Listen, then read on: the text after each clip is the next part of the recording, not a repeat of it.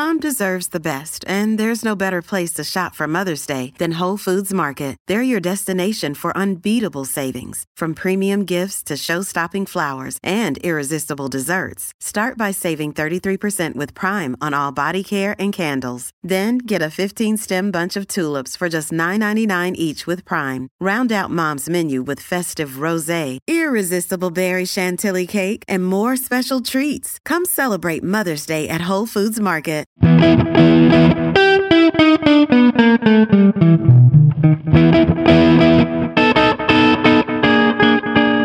Olá, meus amigos Nefropapers, tudo beleza? Hoje a gente está com um tema fundamental em nefrologia, que é a doença renal policística autossômica dominante.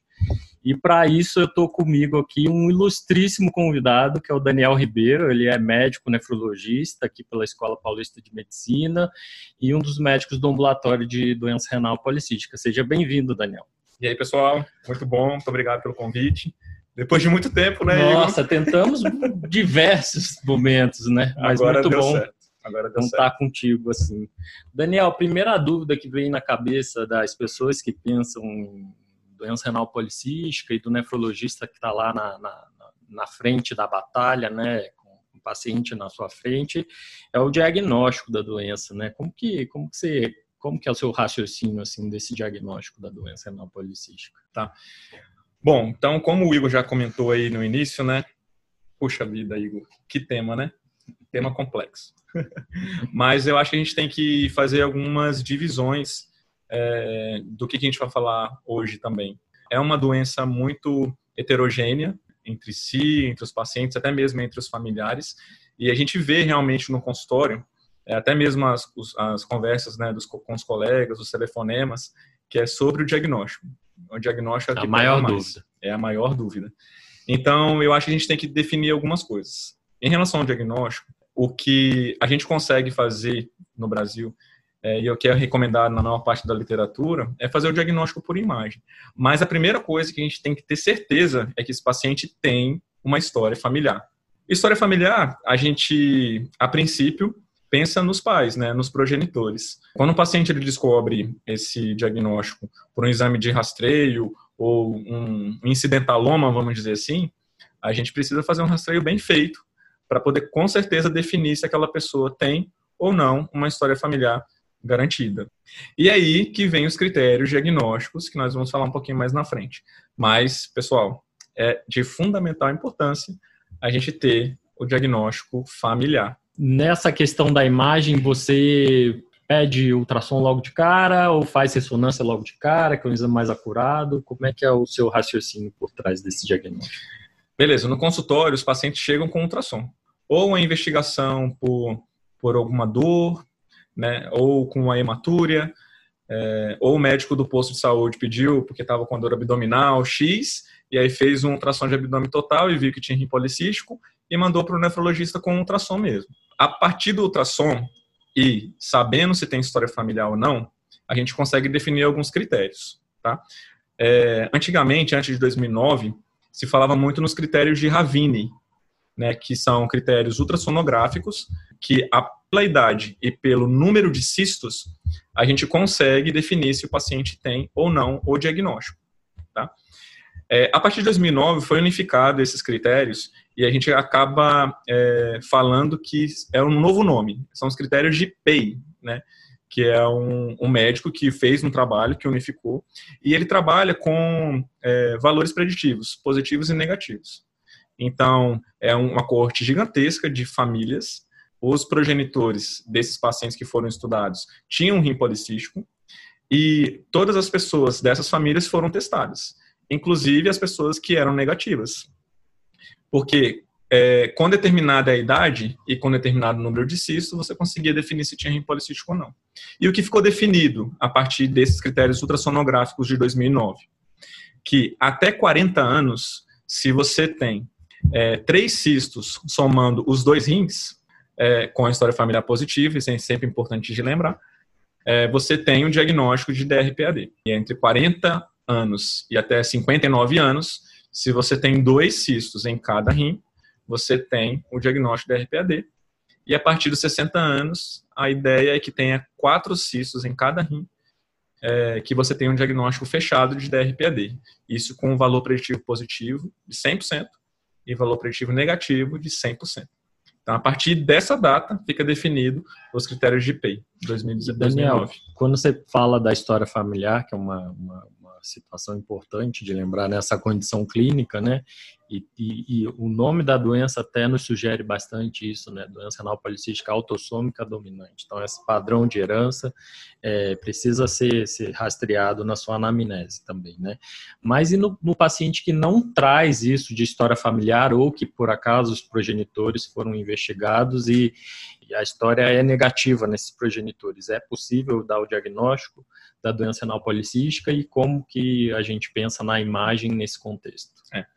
Para quem viu um paciente com rim policístico, quem viu a imagem, é impressionante como que chama muita atenção.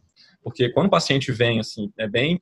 É, e o exame é muito característico, ou seja, rins é, de tamanhos aumentados, com múltiplos cistos, e que você não consegue dar nenhum outro diagnóstico, a primeira doença que você pensa é DRPAD.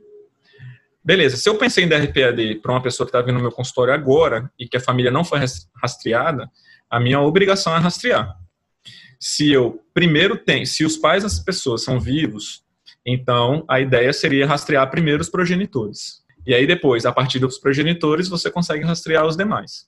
Se os pais desse paciente não são vivos, então você poderia, vamos dizer assim, é, rastrear para os lados, para os irmãos daquele paciente. Mas se o paciente for filho único, né, aí fica difícil, mais uma vez, fica difícil dar o diagnóstico, só pela a imagem porque a condição sine qua non para dar o diagnóstico por imagem é ter história familiar positiva. Né? É, e se o paciente tiver filhos, aí também você pode ir para baixo, né? rastrear o filho né? ou os filhos.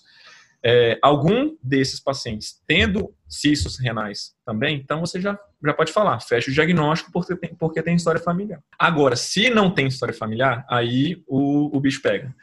Porque é, é de grande interesse para o paciente saber se tem essa doença ou não, porque isso modifica muito a questão de vida dessa pessoa. E para o médico também, porque vai definir sobre rastreios que precisa fazer depois relacionados à doença. Então, o que, a gente pode pensar e o que é definido em literatura, tá, pessoal? Aqui a gente acaba fazendo uma imagem um pouco melhor, né? E a melhor imagem a ser feita nesse momento é uma ressonância magnética. Né? E na ressonância magnética, é, até mesmo o, o PEI, que fez lá em 2009 né, esses critérios ultrassonográficos, ele também fez os critérios por ressonância. E nesses critérios por ressonância, em 2015, ele, ele demonstra né, que os pacientes sem história familiar, que você pode presumir que aquele paciente tenha rim policístico, se ele tem 10 cistos em cada um dos rins. Aí você Legal. pode presumir porque você não tem nenhuma outra, nenhum outro diagnóstico diferencial que você poderia fazer para esse paciente. Então, 10 cistos em cada rim, na ressonância magnética, você pode presumir que aquele paciente tem ADRPAD. E, e, como você imagina o uso da ressonância além desse contexto de diagnóstico. do diagnóstico mesmo para essa população com história familiar negativa? Uhum. É, nos últimos anos tem se falado muito né, sobre a questão de progressão da doença e e o biomarcador, o principal biomarcador que, quando a gente vai estudar rim policístico, isso a gente vê muito na prática clínica, é, e até mesmo nos trabalhos né, que são publicados recentemente, é a questão do volume renal total. Né? A partir de 2015, é, a partir de um trabalho que foi feito lá no Mayo Clinic, é, que é até Irazabal, que é a, a, a, grande autora, e que a gente acaba usando até um aplicativo que existe né, no, de graça aí no, no, na internet, que é o Mayo Clinic Classification.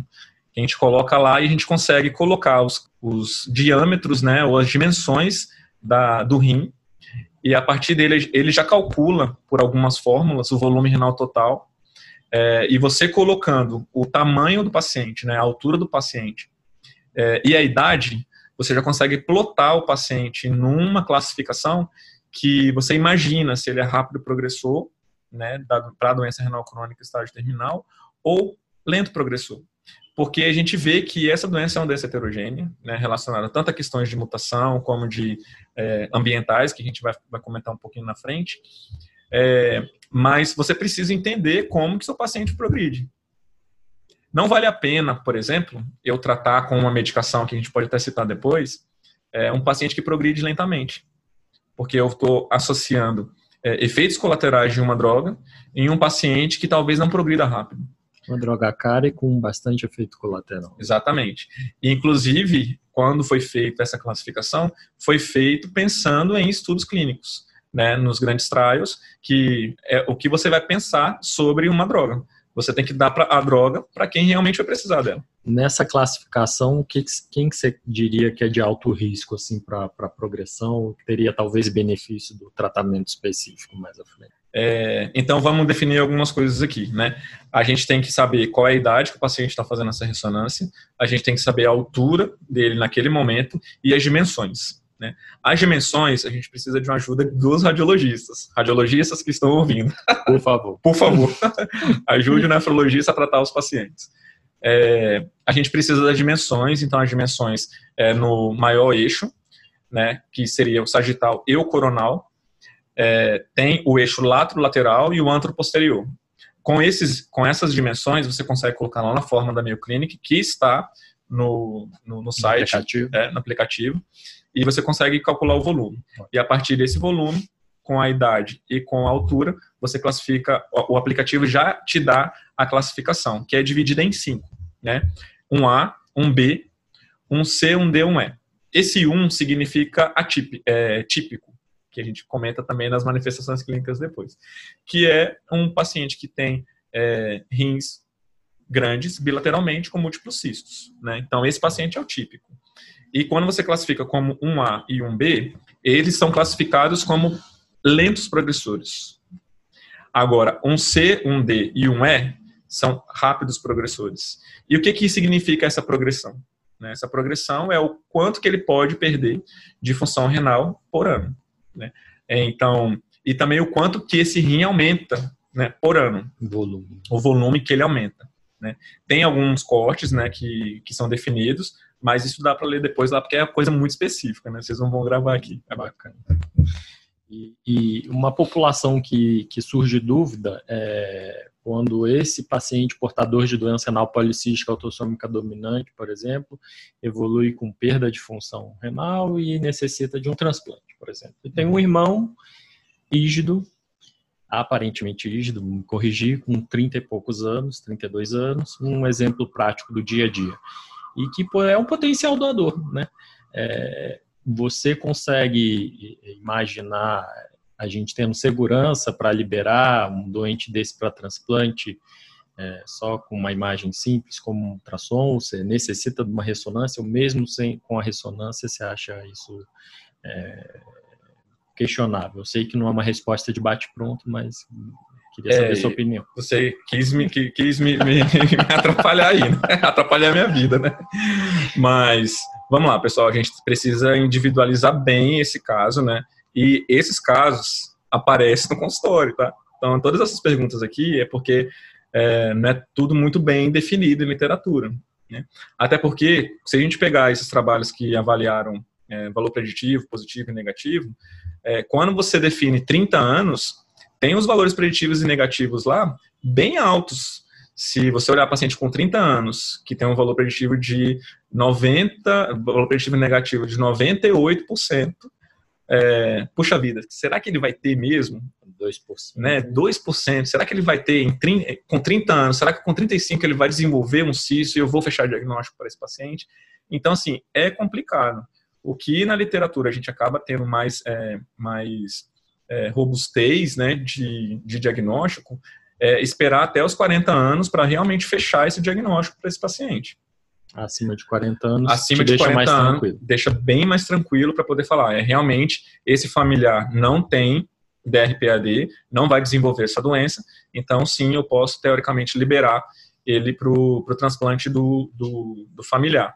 Mas lembra, pessoal, é questão de cada centro de transplante, é questão de individualizar, de individualizar e de discutir é, entre, entre a equipe. E você deu já uma palhinha aí sobre a genética, né? E, e em que sentido que você enxerga o teste genético para essa doença? É, como factível ou se traz algum benefício na prática clínica utilizar desse teste. É.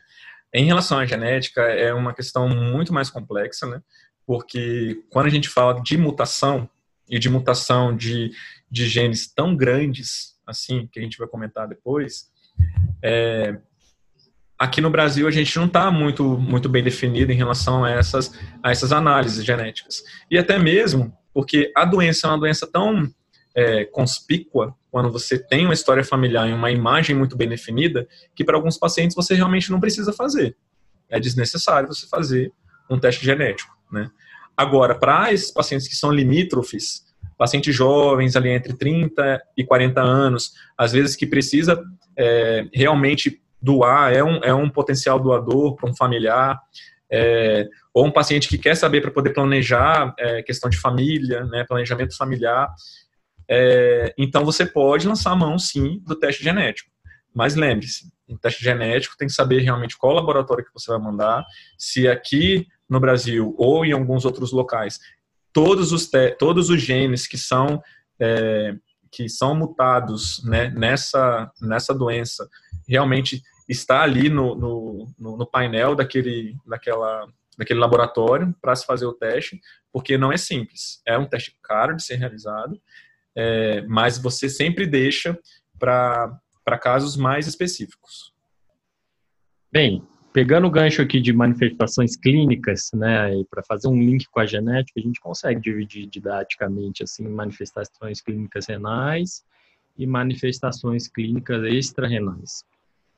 É, entrando um pouquinho dentro das manifestações clínicas renais, né, até para fazer um link com a genética, como é que você raciocina é, essas manifestações, é, diferenciando em PKD1 e PKD2, né, se, como que você enxerga isso, porque a gente, como nefrologista, pensa muito em doença renal crônica, né? Quarta causa de doença renal crônica no Brasil, fica atrás de hipertensão, diabetes, glomerulonefrite crônica no censo brasileiro de diálise. Mas, além da doença renal crônica, como você raciocina esse fenótipo renal, é, levando-se em consideração o genótipo, tanto PKD1 quanto PKD2? Excelente pergunta, porque muita gente acha que por ter uma mutação, PKD1 ou PKD2, as doenças né, e os pacientes eles vão ser iguais, parecidos, e que a progressão vai ser, vai ser igual. E na verdade não é assim. É uma doença muito heterogênea. Então, quando a gente olha de manifestações clínicas, é, a gente tem, e voltando um pouquinho mais para a parte, a parte genética, a gente tem uma diferenciação das duas principais mutações que uhum. acontecem nessa doença, que é a DRPAD do tipo 1, que, que antigamente o pessoal falava muito isso, né? Tipo 1 e tipo 2, pelo tempo que o paciente diálise, pela gravidade, enfim.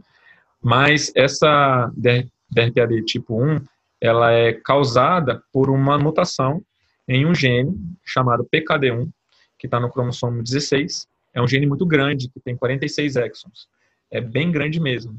E por isso que é tão difícil fazer a análise genética desse, desse gene. Porque para você achar a mutação ali naquele gene que é grande, é é um complicado, dá um trabalho. Inclusive, tem alguns laboratórios que nem fazem a pesquisa nesse gene, de tão trabalhoso que é. Mesmo Mas, assim, é mais comum. Exatamente, olha o paradoxo, né? Que estranho. Como que é, a mutação é a, acontece no pecadão, que é a mais comum, cerca ali de 80% das famílias afetadas, e que o laboratório não faz o teste nessa, nessa, nesse gene. Fica complicado. Brincadeira. É, mas, enfim, é, a, a, a DRPAD tipo 1, então, que é responsável, que é a mutação nesse PKD1, é, o PKD1 é o gene responsável pela policistina 1, né, que, é um gene, que é uma proteína de membrana muito grande, é, e quando ela pode estar disfuncionando, disfuncionante em vários graus.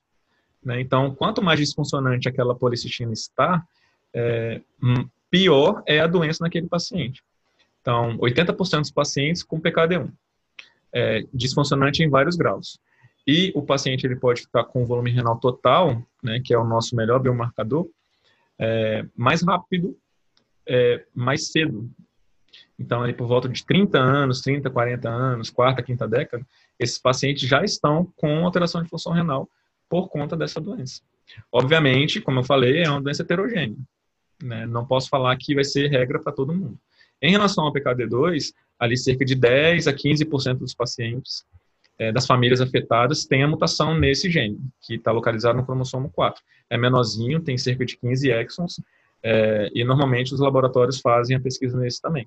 Mas como, como você viu, né, é menos, é, é, o laboratório faz ali, mas é menos frequente a mutação nessa, nessa, nessa nesse PKD1, né, nesse gene. E pensando em manifestação clínica renal, dor, hematúria, litíase, é, você consegue enxergar diferenças além da doença renal crônica nessas duas mutações, nesses dois grandes grupos de, de, de mutação, na uhum. verdade? Então, assim, juntando os dois pacientes, a manifestação clínica principal e que a gente tem que ter na cabeça que os pacientes vão chegar para a gente no consultório é uma doença típica. Eles têm é, cistos renais, múltiplos cistos renais, bilaterais. Então, ele tem nefromegalia, então os rins são bem aumentados de tamanho é, às vezes até palpáveis. Às vezes palpáveis. Se você olhar, é tão heterogêneo que tem, tem paciente que tem muitos cistos pequenos com rim grandão. E tem outros pacientes que têm poucos cistos, mas os cistos são grandes. Né? Inclusive, alguns radiologistas, eles trazem para a gente com laudo, às vezes não coloca a volumetria, mas coloca o tamanho do maior cisto. Né? E isso não ajuda muito a gente na, na prática clínica. Né? O que faria diferença mesmo é é, o volume renal total, né? porque antigamente isso fazia diferença né, para algumas pessoas. Mas, enfim, esses pacientes típicos têm nefromegalia bilateral e múltiplos cistos. Ponto. Mas eles também têm outras manifestações, e quando a gente fala do ponto de vista renal, a nefrolitíase é uma delas. Né? Cerca ali de entre 25% a 30% dos pacientes podem ter nefrolitíase. Na literatura acaba dizendo que é, um, um, é o mais comum é de ácido úrico tem muita questão metabólica envolvida, e apesar das alterações prolitogênicas relacionadas ao defeito tubular, porque essa doença é uma doença tubular, é, a grande diferença é que a alteração anatômica é a mais importante para causar essa litíase. Porque você tem muito estado urinário, os pacientes têm defeito de concentração urinária também. Então, acaba tendo nefrolitíase por conta dessas alterações anatômicas, né, principalmente a gente tem que ficar muito de olho, pessoal, porque esses pacientes eles não têm reserva, reserva funcional. Então, se a gente consegue rastrear uma litíase que é passível de abordagem, seria interessante já a avaliação do, urologista relacionada a isso.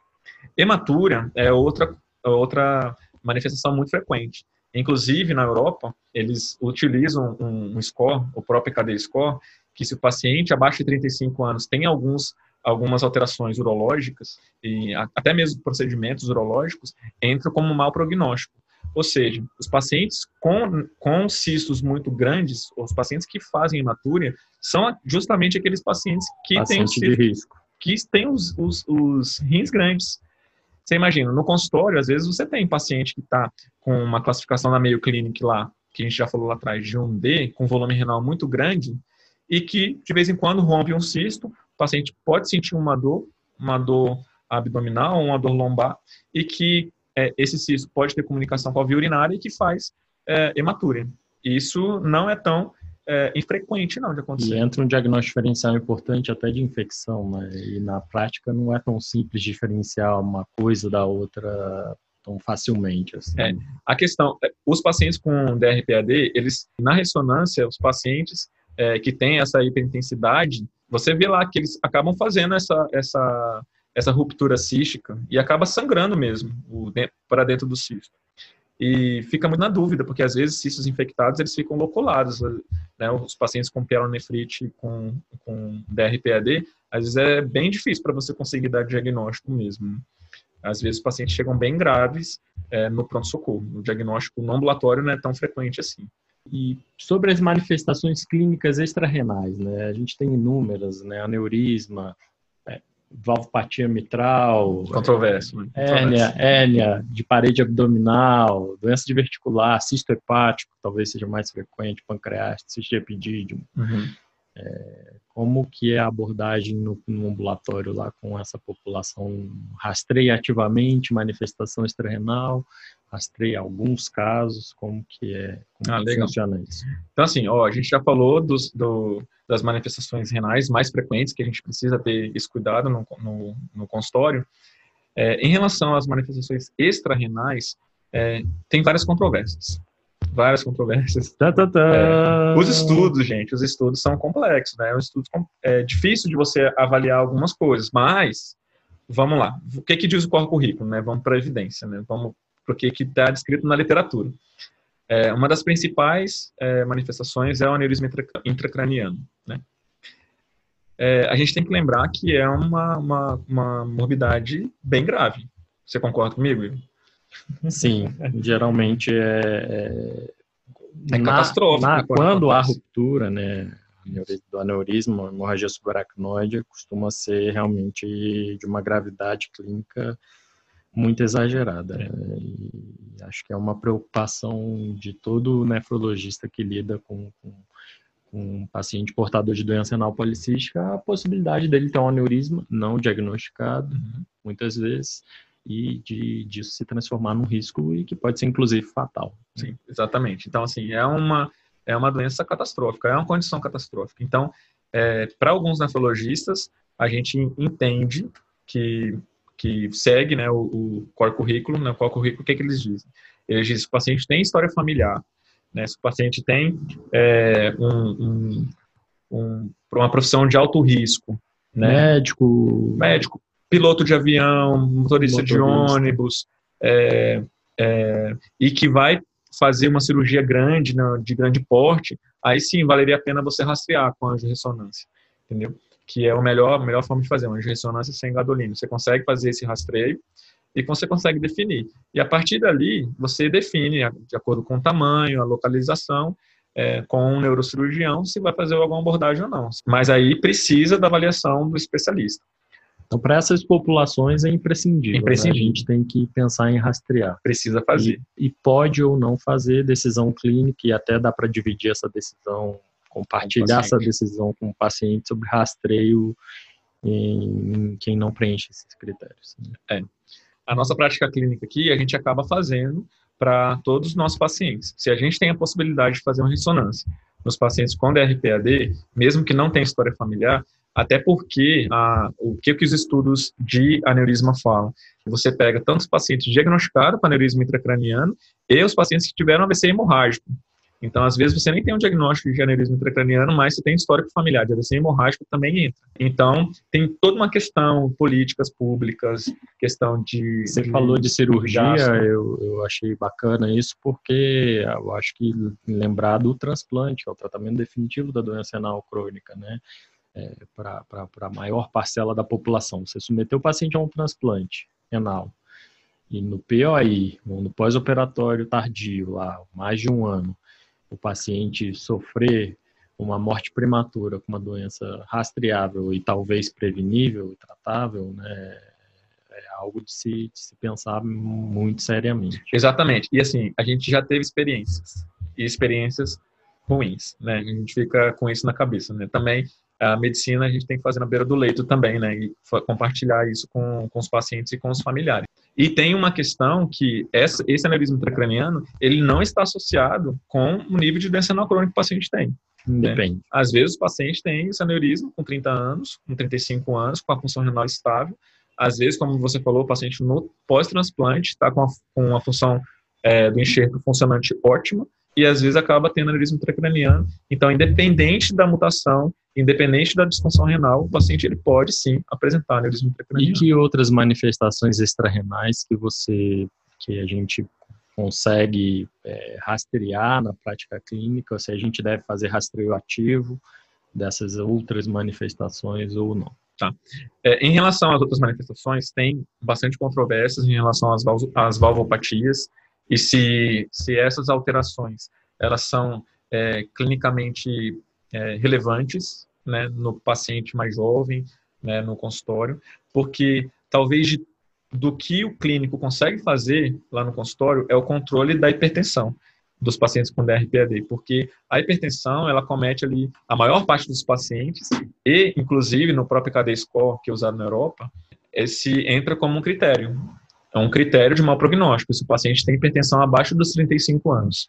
Só lembrando aqui os critérios que entram nesse próprio KD, porque uhum. talvez seja interessante falar, né? Então, sexo masculino é pontua, presença de hipertensão antes dos 35 anos, como você estava falando, presença de hematura macroscópica antes de 35 anos, que a gente chegou a falar, infecção de cisto antes dos 35 anos, dor no flanco relacionada aos, aos, aos cistos, né, antes dos 35 anos, uma ou mais complicações urológicas antes dos 35 anos, hematura, dor, infecção de cisto, o fato de ter tabagista ou não, e até estratificado aqui por, por anos maço, e o tipo de mutação. E o tipo de mutação, que lá eles acabam fazendo, né? Aqui a gente acaba ficando difícil para poder fazer. E também uma crítica, né, a, a, esse, a esse score, é que ele corta uma idade, né, com 35 anos. Então, se eu estou fazendo score com um paciente com 30, a princípio eu não posso usar, né? Eu só posso acabar usando a partir, dos, a partir do 30, dos 35 anos. Se eu sei que os pacientes com DRPAD ficam hipertensos mais cedo,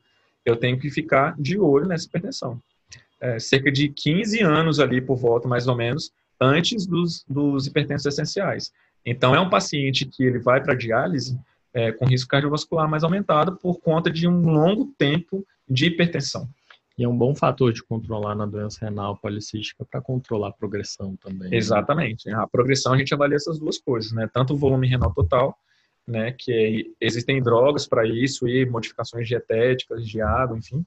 É, e também da hipertensão arterial, que são estudos já robustos e, e, e publicados aí que a gente saber que fazer um controle mais rigoroso da pressão arterial nesses pacientes com DRPAD é mais interessante. Dúvida da prática clínica, Daniel. Muita doença cística hepática, em especial em mulheres, né? Uhum. E, fica sempre a preocupação se há o impacto ou não em função hepatocelular pela presença dos múltiplos cistos. Às vezes é um fígado enorme, uhum. tão grande quanto o próprio rim. É legal que você está trazendo uma manifestação clínica que é uma das mais frequentes né? E é muito interessante que os pacientes ficam preocupados, né, com cistos hepáticos, só que a função é, hepatocelular, ela continua preservada. Os pacientes, eles não perdem função é, hepática. O que acaba acontecendo é que os pacientes têm muito cisto, muito cisto hepático, é, acaba prejudicando a questão de alimentação, às vezes tem é, muita dor, então isso tem que estar relacionado junto com, com a equipe da gastro, né, da hepato, para estar tá vendo qual é o melhor momento, se existe um melhor momento para transplante hepático, enfim, é, são outros, outras definições. Cerca de 95% dos pacientes, algumas casuísticas falam que entre 90% e 95% dos pacientes com DRPAD têm cistos hepáticos. Então ajuda até no diagnóstico daqueles casos borderline, meio atípicos, a presença de cisto hepático Exatamente. pode auxiliar nessa condição. Exatamente, e ajuda bastante a gente, porque se vê com cisto hepático, putz, Bom. E, o que mais de manifestação? A gente falou um pouquinho de coração, de hipertensão, de manifestação renal, de aneurisma intracraniano. O que mais que é importante o nefrologista é, clínico ao se deparar com um doente desse? É, eu acho que é legal que todas essas manifestações clínicas são de estudos epidemiológicos de outras populações, né, que um, não a nossa. Que não a nossa e de um passado um pouco passado, né? então, é, definir sobre é, pare, é, hérnias de parede abdominal, né, cisto de epidídimo. Então, a gente tem que ver é, é, diverticulite ou, ou, ou doença diverticular, tem que saber aquilo que realmente é relevante clinicamente para aquela situação. Então, a gente acaba não rastreando para tudo, a gente acaba rastreando para os pacientes, é, para as doenças mais graves, né, que são potencialmente fatais ou mais graves. Em relação só, para voltando lá da valvopatia, as, valvo, as valvopatias é, é, igual, é muito controverso. Algumas populações têm uma incidência um pouco maior, outras populações de valvopatias, né, lápis de valvo mitral, é, mas tem outras populações que a, a, a, o número é idêntico, não tem diferença entre essas populações. E tem que saber aquilo que é relevante ou não para a prática clínica. Né? Em geral, a valvopatia não leva a uma, uma grave disfunção valvar e insuficiência cardíaca valvar. Em geral, em geral, não. A gente se preocupa é mais com a questão de hipertensão arterial, evolução para doença renal crônica e outras alterações cardíacas relacionadas tá a bom. isso. E aí a gente citou um pouquinho de manifestações atípicas, né? E usou o exemplo da manifestação hepática como auxiliadora do diagnóstico diferencial. É, que, assim, diante de o, o, fenótipo é bastante clássico, né? Megalia, múltiplos cistos, história familiar, óbvio que deve pintar, se não pinta, a partir de agora desse podcast, deve pintar na cabeça do nefrologista ou do clínico que está que tá atendendo esse paciente, pelo menos a hipótese diagnóstica de doença renal policística autossômica dominante, né? Mas frente a essa hipótese, principalmente nos casos atípicos, que a gente fica na dúvida, o que, que a gente pode pensar de diagnóstico diferencial? Tá. Os diagnósticos diferenciais é mais uma, uma, uma situação complexa, é tema para outro podcast, mas a gente tem que tentar diferenciar o que é doença cística mesmo, né? Se tem é, algum componente sólido é, naquele cisto, porque você vai ter, vai ter que diferenciar se é doença genética ou não, se é um cisto adquirido de um paciente com doença renal crônica, se é um angiomiolipoma associado com, com uma doença complexa de esclerose tuberosa, entendeu?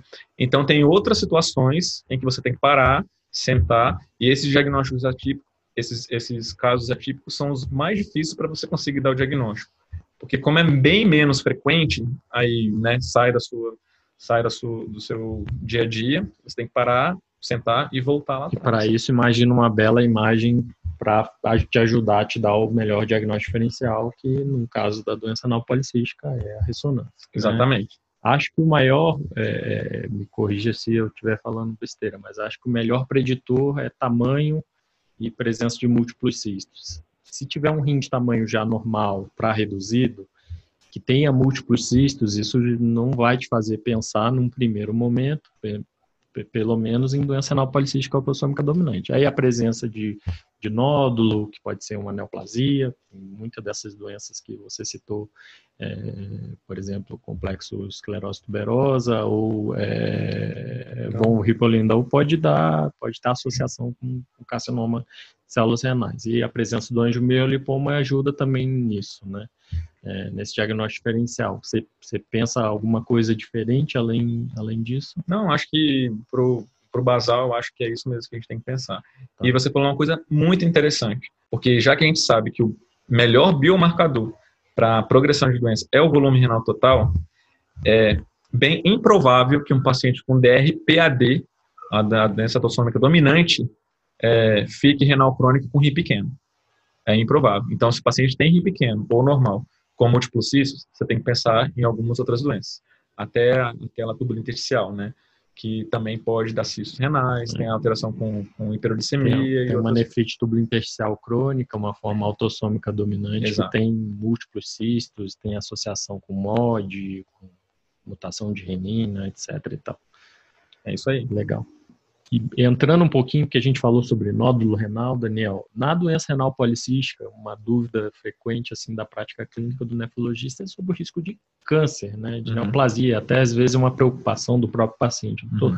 Tenho esse rim grandão aqui, cheio de cistos, é, eu estou é, sob maior risco de, de, de, de, câncer de células renais, de, de câncer renal? Uhum. É, a princípio, né, a resposta é não. É o que diz em literatura e é, e é o que a gente acaba acompanhando no, no consultório mesmo. Né? Legal.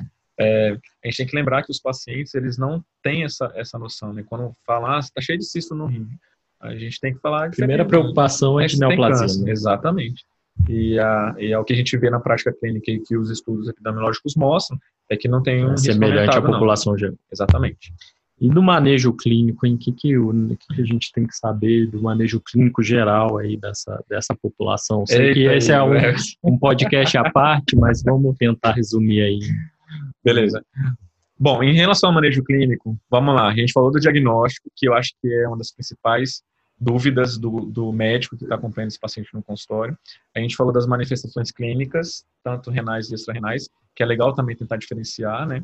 E em relação ao manejo clínico, como você falou, podcast à parte, tem a parte é, medicamentosa, que é muito complexa, que tem muitos estudos, é, cada dia sai coisa nova, diferente, né, coisas na, na, estudos na parte experimental, e tem a parte de modificação de estilo de vida, né, de hábitos, que pode também interferir, talvez, na progressão.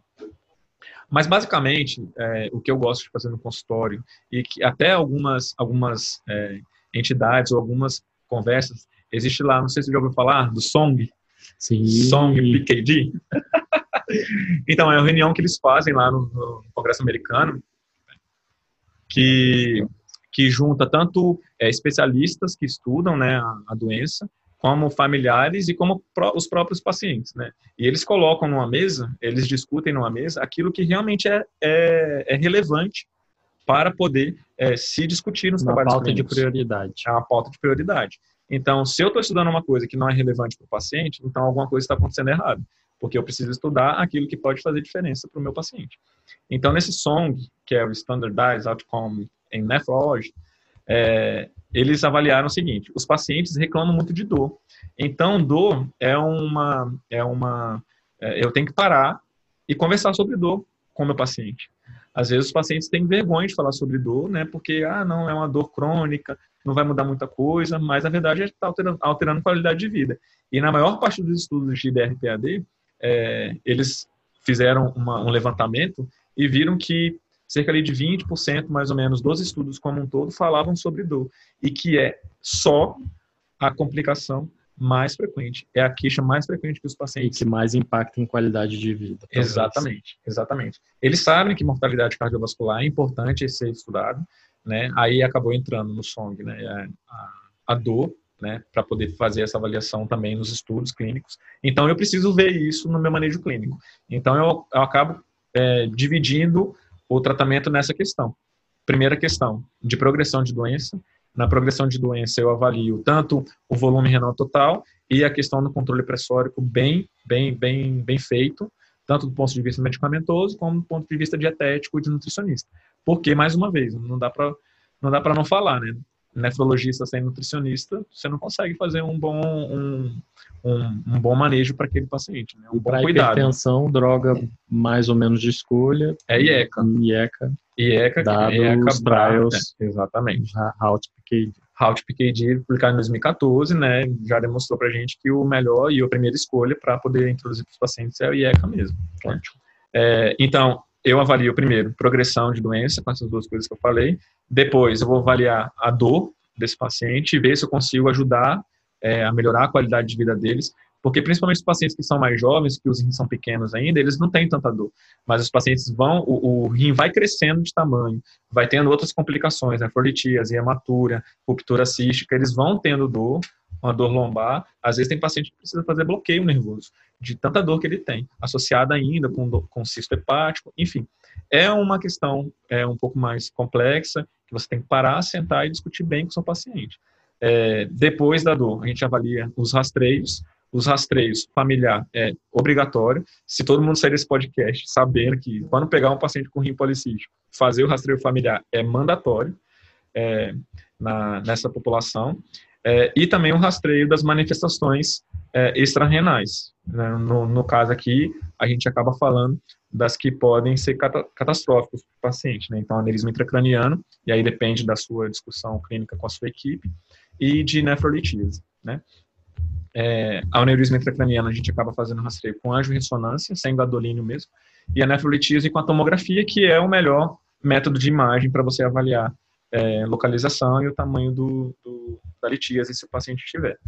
É, em relação a aconselhamentos, então é uma, é uma questão importante da gente fazer aconselhamento é, genético, aconselhamento reprodutivo é, e avaliação psicológica. A gente tem que lembrar que esse paciente é um paciente com uma doença crônica.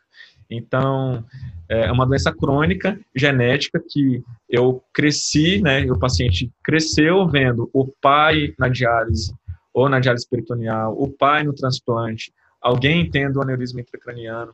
Então, é, é, é muito difícil. E essa avaliação na clínica tem que ser individualizada, não tem jeito. Né? Ah, só comentar alguns casos assim que são mais marcantes, eu acho que isso é interessante, né? Porque a gente vê, tem um ambulatório só de rim policístico, a gente tem um, um N muito bom, uma casuística muito boa. É, então a gente vê muitos, muitos familiares que acabam fazendo muitas restrições para os adolescentes e para os jovens, né, de algumas coisas que, que na verdade não, não, deveria, talvez, não, não sei, precisaria, né? não precisaria, porque se, se um pai descobre DRPAD com 35 anos, aí ele vai fazer o rastreio para os filhos. Inclusive, é até muito questionado quando que você começa a fazer o rastreio, né? É, então, com 35 anos, eu descobri que tem rim policístico mas eu tenho um filho de 10 anos. Será que eu preciso, eu, eu, tenho que rastrear meu filho de 10 anos? E se eu descobrir que ele tem cistos renais? Se ele, que ele tem a doença? Porque a outra coisa que a gente tem que falar, é, que é até interessante a gente jogar aqui, é o nome da doença, né? Que antigamente todo mundo falava doença, é, é, rins policísticos do adulto. Né? Na verdade, essa doença começa lá intraútero. Né? Pode começar intraútero, na infância, adolescência. Então, assim, a gente tem que saber que é uma doença que é, a característica dela é genética. Né? Não é caracterizada pela idade da pessoa. Então, com 10 anos, se eu descubro que a pessoa tem DRPAD, então como que vai ficar a adolescência dessa criança? Porque os pais vão começar a fazer algumas restrições e a criança tem que viver né, a adolescência dela. E essa é, é uma discussão muito grande que quem estuda rim policístico na nefropediatria também tem essa discussão. E uma, um dado importante é não confundir essa doença renal policística autossômica dominante com uma doença que é semelhante, que é a doença renal policística autossômica recessiva. Porém, são, são condições é, bastante distintas do ponto de vista clínico. Exatamente. A doença recessiva é uma, é uma é, um, um genes diferente com uma, uma proteína formada diferente e que a manifestação clínica é completamente diferente, intraútero, com óbito neonatal, né, definido, é bem grave mesmo. Dúvida de todo nefrologista, Daniel, não posso deixar de perguntar. Droga modificadora de doença, em especial o Tolvaptan, depois do, do tempo 3, 4, é uma coisa que vem na cabeça de todo nefrologista brasileiro e que fica impactado pela ausência da droga no mercado nacional e que quer dar é, de alguma forma, um tratamento adicional, retardar a progressão da doença renal de alguma forma, né? É, daquela população. É, como você já citou anteriormente, não é uma droga, é uma, é uma droga que tem alguns efeitos colaterais, em especial a hepatotoxicidade, né, que limitam muitas vezes o uso, e não é para todo mundo, né? Exato. Como é que é o raciocínio disso Exatamente. na prática clínica? É interessante que tem dois trabalhos né, principais que, que avaliou o Tovaptan nos pacientes com DRPAD, que é o Tempo 3.4, né, publicado no New England de 2012, e o Reprise em 2017. E a partir desse trabalho, 2017, o FDA liberou a medicação para rim policístico nos Estados Unidos. Então, a partir dali, foi criado vários fluxogramas né, e guidelines, até mesmo para você definir qual é o paciente que você vai prescrever essa droga. Uhum. Então, não é para todo paciente, então, o paciente tem que ter evidência de piora de função renal, de uma progressão rápida da doença, para você conseguir prescrever. É, meio Clinic 1C em diante. Meio Clinic 1C, 1D e 1E, né? E tem algumas outras associações, né? Canadense, é, europeia, japonesa, que usam volume é, isolado, né? O volume é, renal isolado, e também uma perda da função renal, né? A taxa de filtração glomerular calculada aí pela, pela creatinina, né? Estimada, uma queda do slope, às vezes em 2,5, 3 ml, 5 ml por minuto por ano. Então, dependendo de qual é, é, dependendo de qual é a associação, você já pode usar esses critérios para poder prescrever a droga. Aqui no Brasil, né, a gente não tem né, essa, essa medicação para livre comércio e para os pacientes conseguirem, mas existem alguns grupos de pacientes, né, um grupo de paciente que consegue essa medicação via importação. É, via importação.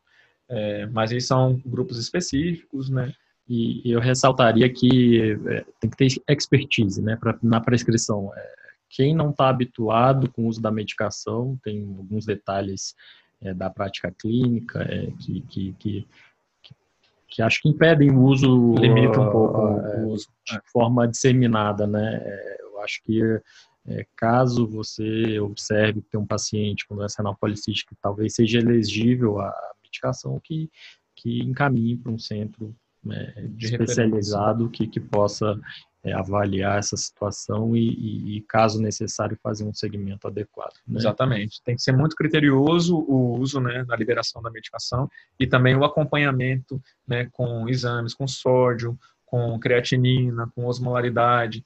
Os pacientes eles precisam ser bem seguidos para não ter é, efeito de uma lesão renal aguda por desidratação, que esses pacientes precisam beber muita água, tem poliúria, polidipsia. Então, é muito criterioso o uso e é um paciente que tem que ser seguido bem de perto. E, e várias outras drogas já foram estudadas para tentar melhorar, retardar a progressão da doença renal, poderia estar inibidor de calcineurina, inibidor de MGMTO, metformina, é, enfim, a, alguma, alguma nova droga é, no mercado ou um estudo que, que possa trazer a luz ainda para essa população? Então, é, é relacionado a, a, a estudos experimentais, né? Então, é, não vou, não, nem vou comentar muito aqui, mas é, é difícil você ter uma droga, né, com, ou, ou, um estudo que mostre pacientes, muitos pacientes, e que demonstre alguma droga que tenha um benefício como Tovaptan nesse exato momento em que nós estamos gravando esse podcast. É, mas existem alguma, algumas coisas novas aí surgindo aí na, Vai deixar um mistério lá, né? Vou deixar um mistério e aí, quem sabe, na próxima, num próximo podcast a gente pode adentrar um pouquinho mais sobre isso, né? Bem, galera, acho que é isso. Espero que vocês tenham gostado. Agradecer ao Daniel a participação brilhante aqui com a gente na, nessa discussão e que surjam mais podcasts, né, Daniel? É, é isso aí. Muito bom. Eu fico muito feliz de, de, estar aqui né, e poder compartilhar um pouquinho da nossa experiência. É, a gente tem que lembrar que os pacientes com DRPAD, eles continuam tendo é, DRPAD depois que eles vão para diálise peritoneal, depois que eles vão para hemodiálise, depois que eles vão para o transplante. Então, um, um controle, né, um, um, acolhimento, um rastreio, uma conversa, esses pacientes eles continuam precisando ter. Né? É muito legal porque no consultório, por se tratar de uma doença genética, a gente acaba fazendo é, muito, é, muita interação com a família. Né? Então, essa interação com, com os pacientes e com os familiares é muito legal. Normalmente é assim, né? você não ganha um doente, você ganha uma família. Exato, exato. E essa confiança que eles têm na gente faz toda a diferença. Então, legal. eu fico muito feliz, muito obrigado e vamos para Um abraço, gente, até a próxima. Até mais, pessoal. Tchau, tchau. Esse podcast tem o objetivo de educação médica. As informações aqui prestadas exprimem as opiniões dos seus integrantes no momento da gravação. Não esqueça que a medicina é uma ciência que muda constantemente. Não utilize as informações ouvidas aqui como conselhos médicos para si ou para outros. Em caso de necessidade, procure opinião médica direcionada.